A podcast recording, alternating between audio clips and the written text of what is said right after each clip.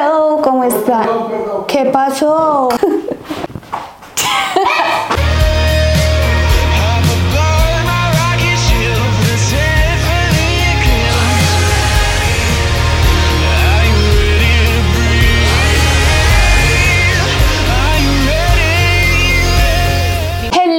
¿cómo están? Bienvenidos a un episodio más de The Soul Styling. Antes de empezar voy a hacer un aviso parroquial. En el episodio de Saras y Fuentes se hicieron los regalos al público que comentara en Spotify, pero como yo soy yo y yo dije, ay sí, los que comenten los contactamos por mensaje, no, eso en Spotify no se puede, entonces por favor, si fuiste una de esas personas que comentó, eh, porfa, escríbanme a mensajes directos en Instagram, arroba Pamelia Castillo, para poder ponernos en contacto, hacer entrega del premio del regalo, que está muy chévere. Ese era el aviso parroquial.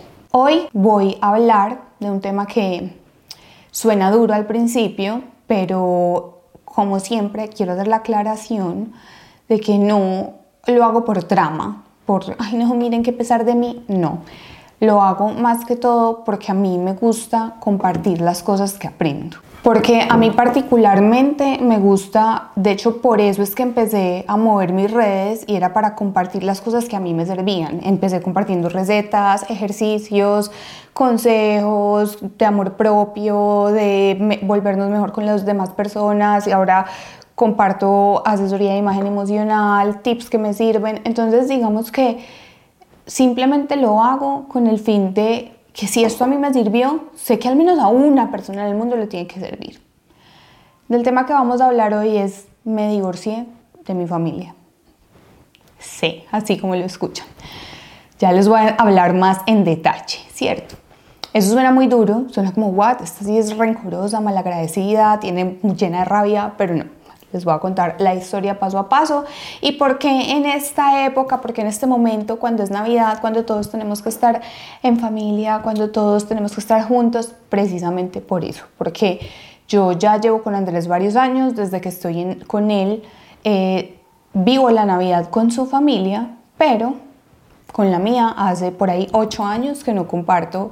Y antes de estar con Andrés vivía la Navidad sola en mi casa, viéndome una película, tomándome algo rico o me hacía comida para mí sola, pero era solamente yo.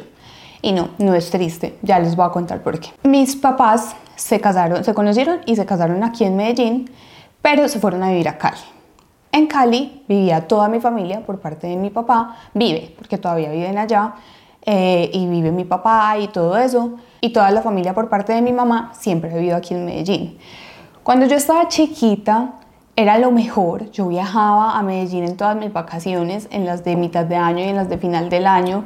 Y era lo mejor porque mis tíos hicieron de mi infancia una cosa deliciosa. O sea, me cambiaban que yo los acariciara así en el pelo mientras se quedaban dormidos por ir a comer hamburguesa, por ir a cine.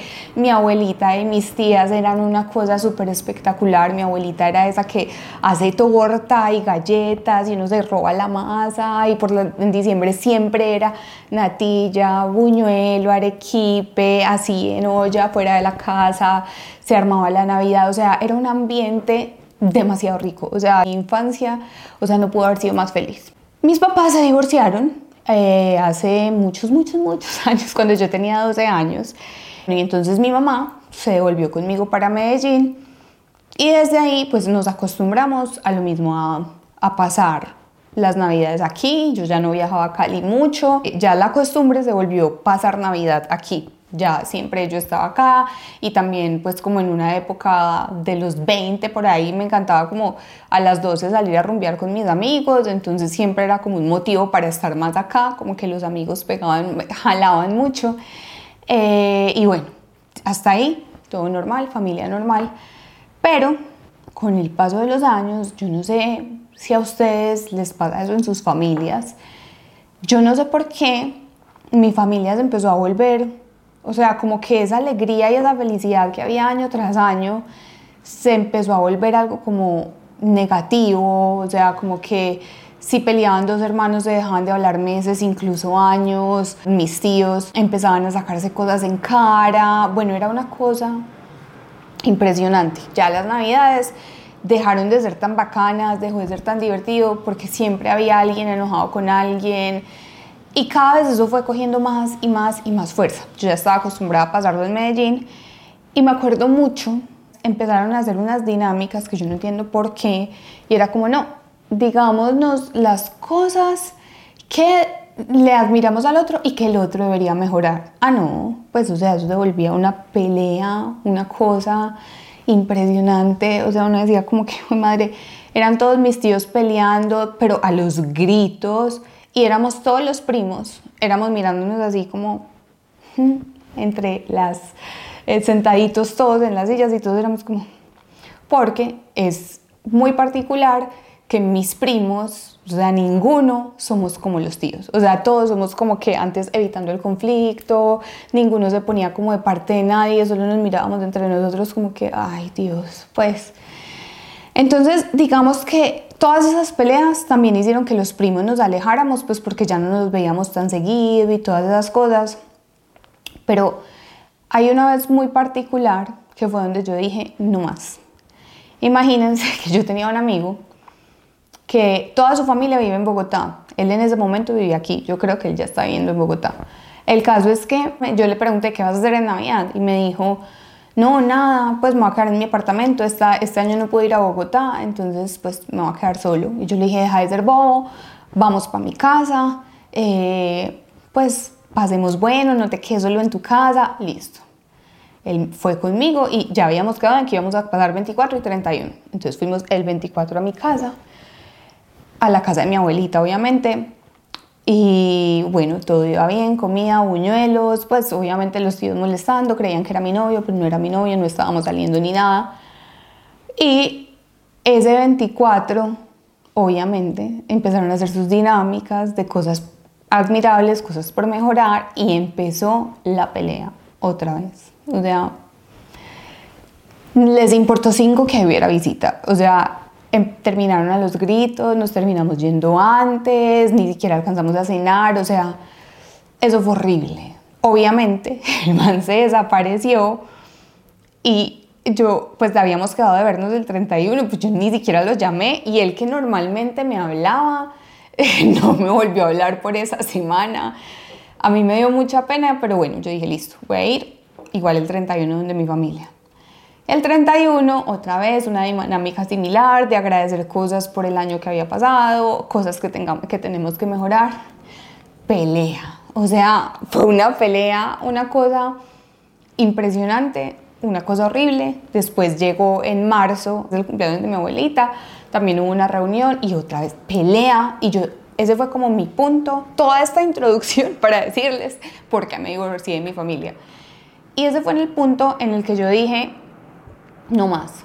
Hablé con mi mamá y le dije, ve mami, yo la verdad no tengo nada en contra de mis tíos y mis tías, no tengo nada en contra de mi abuelita. Eh, yo de hecho me siento muy agradecida con ellos porque ellos hicieron que mi infancia y mi adolescencia fuera mucho mejor.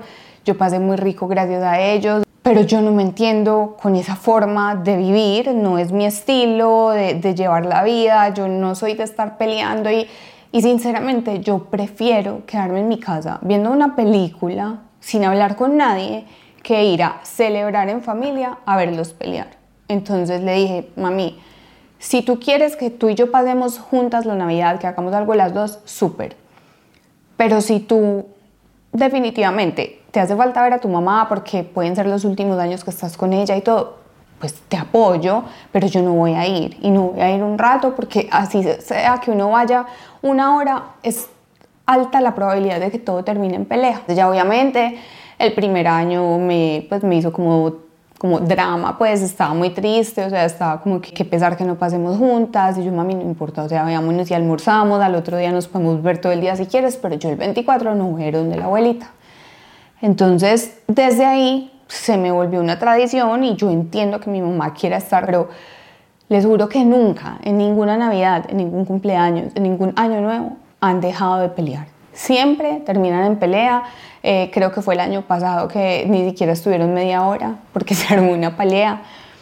Y yo la verdad dije como, pues o sea, para mí hay varias cosas que son importantes y es la tranquilidad es una. Entonces yo rijo mi vida como por lo que me dé tranquilidad. Si algo me roba esa tranquilidad, no va. Y eso aplica para trabajos, que es otra historia que les tengo que contar. Eso aplica para relaciones de amigos, para relaciones de pareja, para el lugar en el que vivo, para todo. A todo lo mío se rige bajo, esa filosofía que es si no te da tranquilidad o si te quita la tranquilidad es demasiado caro. Entonces en eso yo empecé a decir, pues listo, o sea, esto me quita tranquilidad. Además porque yo tengo ansiedad y esas situaciones me alborotan la ansiedad, me ponen más nerviosa, me pone como a temblar, o sea, es, una sensación física que también es maluca y emocional que es muy incómoda. Entonces yo dije como, no, o sea, hasta aquí llegué en las fechas especiales. Yo con mis tíos he hablado, yo con mis tíos les he pedido favores, les he hecho favores, o sea, como que aunque la relación cada vez es más lejana, yo no he dejado hablar con ellos y no es como una rabia o un rencor o algo así que les tenga. O sea, simplemente es que su forma de ver la vida y de arreglar los problemas no va con mi forma. O sea, yo soy más de sentarme a hablar y terminamos tranquilos. Y si no nos queremos volver a hablar por X o Y cosa de la vida, pues está bien, pero hablamos las cosas y las aclaramos. Y yo soy cero rencorosa, como si es mi familia, o sea, que ellos dejan de hablar meses, años y no estoy exagerando. Eh, y esa es como su solución. Yo me enojo y a los 10 minutos ya estoy bien. O sea, esa soy yo. Entonces como que en ningún momento es porque me crea superior a ellos o mejor que ellos. O sea, simplemente creo que hacemos las cosas muy diferentes y la forma en la que ellos hacen las cosas a mí me roba tranquilidad. Entonces, para mí esa es una de las cosas que, o sea, no es negociable. Si me quita tranquilidad, no va. Y la otra cosa, el otro punto que estaba mencionando ahora que para mí es muy importante es que a mí ese tema de la sangre que nos conecta es súper importante. A mí eso pues no me pesa, para mí eso no es importante. Para mí la familia es la familia que uno escoge, independiente de si nacieron de la misma mamá, en la misma familia o no. Yo tengo relaciones de amistad que han permanecido años y para mí eso es más familia que, que la familia cercana pues a los que estuvimos ahí. Entonces, digamos que yo por parte de mi familia encontré mucho apoyo en muchos momentos y todo, pero para mí ellos no son como la familia principal en este momento, porque somos muy distintos, nos hemos alejado mucho, entonces como que digamos que ese tema de la sangre, de mi sangre, a mí eso, la única familia que yo siento súper cercana es mi mamá, porque con ella comparto muchas cosas, es un apoyo incondicional, ella me ha enseñado muchas cosas, o sea, para mí mi mamá es mi mejor amiga, o sea, desde hace muchos años, desde muy chiquita, desde la adolescencia, tenemos como una amistad que ha ido creciendo, entonces para mí ella es mi familia principal. Digamos que con la familia que vive en Cali, que la gente dice como, ay, bueno, entonces ¿por qué no te vas a celebrar a, a donde tu familia en Cali? Es más que todo por una cosa de como de tradición y porque implica demasiadas vueltas, porque entonces tengo perros, entonces si me voy allá dos semanas y el trabajo, bueno, y yo ya saqué vacaciones, entonces, o sea, son muchas, muchas cosas que hace que yo no pueda ir y ellos son demasiados como para venir acá. Entonces, como que mi costumbre es pasar Navidad en Medellín, pero decidí hacerlo sin mi familia de sangre porque me quitan como ese tema de la tranquilidad. Desde que estoy con Andrés, ha sido muy chévere porque ellos me recibieron como su familia. O sea, como que a mí me daba mucho susto porque Andrés llevaba 12 años con su exnovia, o sea, 12 años. Y que llegara una persona nueva y además porque muchas veces a uno lo juzgan porque tiene tatuajes, uno creería que no, entonces también es como un miedo que tengo, o sea, es algo que no me he podido como desligar de eso. Entonces a mí me daba mucho susto como que no me quisieran, que me rechazaran y desde el primer momento en que llegué, ellos me recibieron como su propia familia y ha sido muy bonito. Entonces, cada año, desde que estoy con Andrés, cuatro o cinco años, he pasado con él. O sea, con él, con su familia, y ya hay ciertas tradiciones y ya hay ciertas cosas, y ha sido muy bonito y agradezco mucho. Pero también hubo muchos años, fueron como seis años, no sé cuántos, o sea, muchos, es que ya perdí hasta la cuenta y todo de, hace cuánto pasó. Yo dije ahorita ocho años, pero creo que es mucho más. Mm, que yo pasaba sola. Y mucha gente me miraba como con lástima, como que, ay no, qué pesar, ella como pasa sola. Pero yo ponía las cosas en una balanza y yo decía como, sí paso sola, no es el ideal, no es a lo que estamos acostumbrados, pero yo paso tranquila, o sea, como que mi idea era o poner una película o una serie, me hacía comida rica o ponía música, o sea, era un momento conmigo. Y quizá el primer año que pasé sola sí fue duro, pero de resto yo en realidad me parchaba.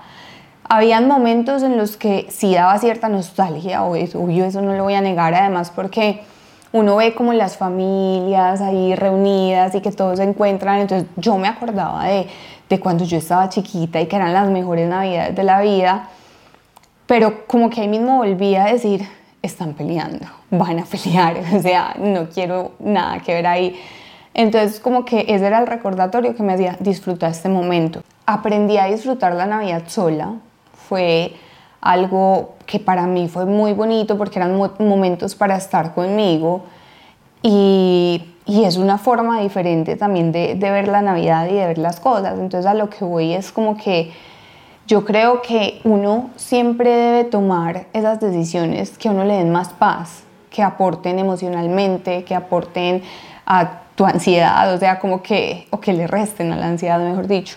O sea, pienso que uno siempre debe hacer las cosas por y para uno. Y uno no le debe como nada a nadie y uno no tiene por qué quedarse apegado a alguien que lo único que está haciendo es dañarte a ti o quitándote esa tranquilidad. Y lo traigo como a colación es porque, o sea, si yo lo hice con mi familia, con la que nací, con la que crecí, con la que me ayudó un montón, y no lo hice desde el rencor y no lo hice desde el odio, sino como desde una decisión pensada en mí. Creo que es algo que podemos hacer en otros aspectos de la vida. Estoy en una relación que me quita la tranquilidad, chao. Estoy en un trabajo que me quita la tranquilidad, chao. Y yo sé que todo el mundo dice, ay, no, sí, tan fácil, pero les voy a contar algo. Es más, les voy a contar ya esta historia. Alguna vez yo estaba trabajando para una empresa.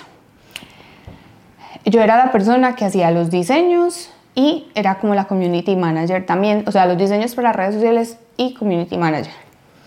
Era un restaurante muy reconocido, muy famoso, muy grande, con sedes en absolutamente todo el país. Entonces, imagínense cómo era el nivel de quejas y de comentarios todos los días y sobre todo los fines de semana. Fuera de eso, yo en ese momento tenía una jefe que es, para mí en ese momento ya era workaholic, porque ella me llamaba un domingo a las 11 de la noche y al siguiente lunes a las 4 de la mañana. Y si yo no respondía a un mensaje en los próximos 10 minutos, me decía, no ha respondido. O sea, era un trabajo súper esclavizante.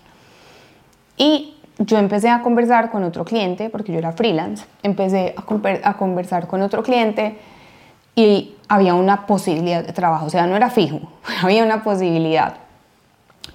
Y yo dije, este trabajo, este restaurante me está quitando mucho tiempo, mucha tranquilidad, o sea, yo ya no puedo estar tranquila un fin de semana, yo ya no puedo estar tranquila un día por la noche después de la jornada laboral, yo ya no puedo estar tranquila en mi celular. Y, y yo dije, no me importa qué pase, o sea, y yo en ese momento estaba yendo sola, yo misma me sostenía, o sea, y yo dije, no más. Y hablé con la jefe de la jefe y le dije, ¿sabes qué? No más. No voy más, no, ustedes necesitan es una agencia, no solo una persona. Entonces renuncié. Y fue muy curioso porque yo le dije al universo, ¿sabes qué? Sí, quiero el trabajo, necesito el trabajo, pero algo que me dé tranquilidad.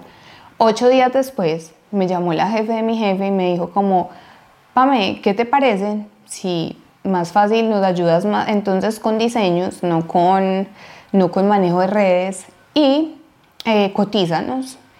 Y yo le dije una, desde que a mí no me toque trabajar con la que era mi jefe, porque pues es muy esclavizante y les coticé, lo que me estaban pidiendo les valía más, entonces terminé trabajando en la misma empresa con un mejor salario, sin la jefe que me quitaba la tranquilidad y obviamente con más tranquilidad. O sea, yo lo único que dije fue decirle al universo o a lo que ustedes crean, a Dios, a la energía, a, a mí misma, o sea, pero yo dije, no quiero que me roben la tranquilidad, sí quiero el trabajo, sí quiero esto, me divierte hacer esto, pero definitivamente no perdón, es que llegó Selva. Pero definitivamente no quiero algo que me robe tranquilidad. Y ocho días después, el universo me dio un trabajo que no me quitaba la tranquilidad. Entonces, por eso digo, o sea, como que muchas veces uno se queda pegado a situaciones o personas que le roban la tranquilidad porque a uno le da miedo el que dirán, que uno se va a quedar solo, que cualquier cosa, o sea, a uno le da miedo tomar acciones o que se va a quedar sin trabajo, como en mi caso anterior,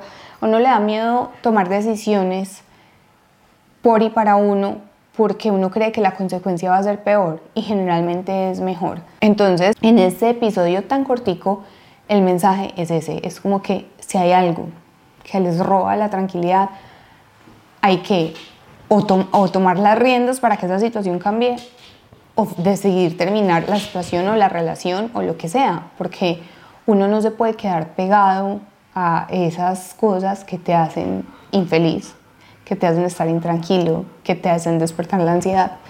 Entonces hoy les quería compartir esa historia de mi vida, esa parte de mi vida, como para mostrar que primero eso hace parte de mi estilo, de mi personalidad. Yo soy mucho de cortar de raíz. O sea, si algo no funciona, yo lo quito. A veces no ha sido bueno, la verdad, pero la mayoría de veces sí.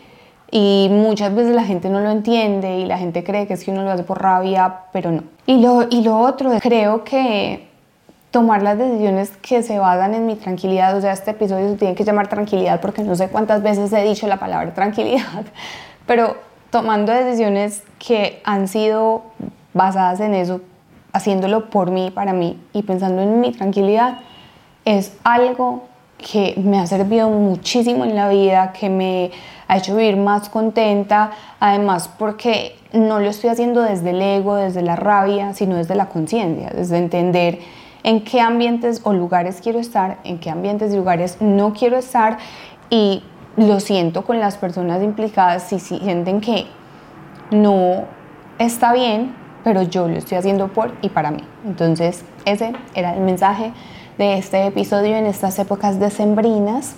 Eh, espero que tomen las mejores decisiones siempre por ustedes. Nos vemos en el próximo episodio de The Soul Styling. Bye.